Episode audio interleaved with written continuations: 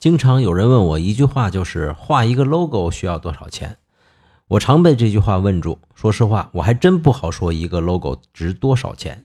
比如鸡蛋有话说的这个 logo，一开始是我自己画的，后来找了个设计朋友帮忙设计的第一稿，我就很喜欢，哎，这就足够了呀。最后连盒饭都没请人家吃，你说值多少钱呢？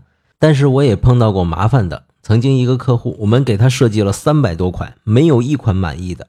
一个国际性的复位公司，四五位设计师和两三个客户人员，足足大干了两个月。你说这个 logo 得值多少钱呢？